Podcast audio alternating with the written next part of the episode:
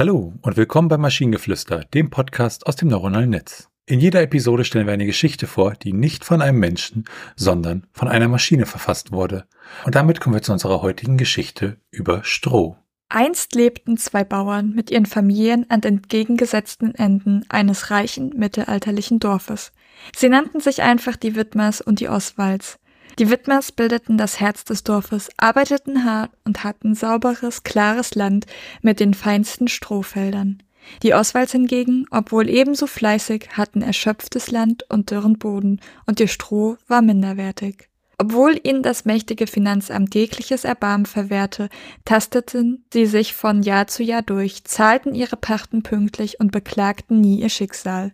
Schließlich wussten oder glaubten jedenfalls alle Dorfbewohner daran, dass die finanzielle Bürde unabhängig von einer familiären Anordnung Gottes Art für sie war, ihre Demo zu prüfen. Und so nahmen sie alle selbstverständlich an, dass das Geld aus ihren Händen und in die Hände des unerbitterlichen Finanzbüros wanderte. Jedoch, der Winter kam früh dieses Jahr und war so erbarmungslos und gierig, dass er große Mengen Stroh von den Feldern riss und verschlang.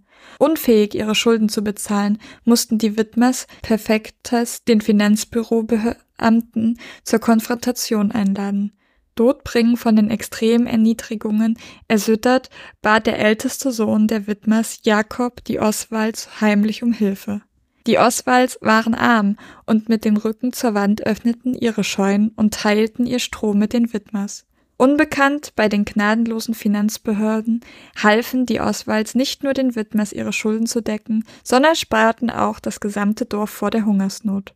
Von diesem Moment an hatte etwas Unerhörtes begonnen. Eine Flut von Sättigung, die Belgium düngte und Wellen von Liebe, die jedes Heim im Dorf durchbrachen. Als der Frühling kam, waren die Widmers ihr Land aus Stroh übersät. Es war robust, stark und unnachgiebig und beleuchtete verschiedene Farbschattierungen unter der Sonne. Dank der Oswalds war das Dorf nicht in Chaos gestürzt. Diese einfache Tat des Gebens hatte bewiesen, dass manchmal Geld allein nicht die Welt verändern kann. Sarongs und Wikinger mussten verstehen, dass Zusammenhalten und zu teilen war das Herzgesetz in einer ruhigen und freundlichen Gemeinschaft. So entdeckte das Dorf, das Finanzamt und die Widmers letztlich eine neue Definition für Geschätz. Äh, es sind ein paar coole, komische Wörter drin, aber unabhängig von einer familiären Antwort ist das alles Gottart.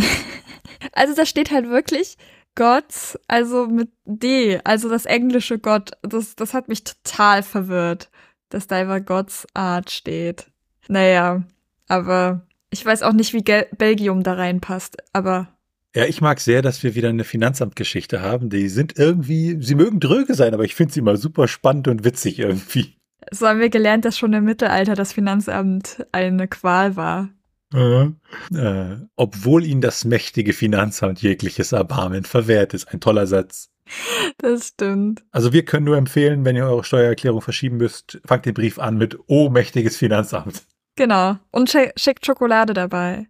Die, das, sie mögen Schokolade, habe ich gehört. Und wenn ihr Ideen oder Stichwörter habt für eine Geschichte aus der Maschine, zum Beispiel über Weltraummähdrescher, dann schreibt uns eure Ideen per E-Mail an info.t1h.net oder über das Kontaktformular auf der Webseite. Bis zur nächsten Episode von Maschinengeflüster. Bye bye. Tschüssi.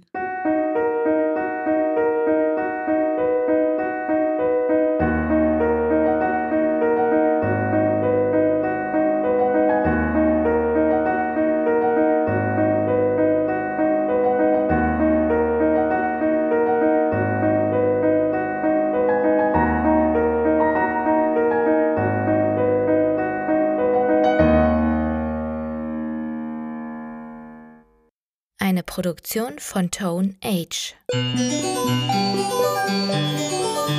T1h.net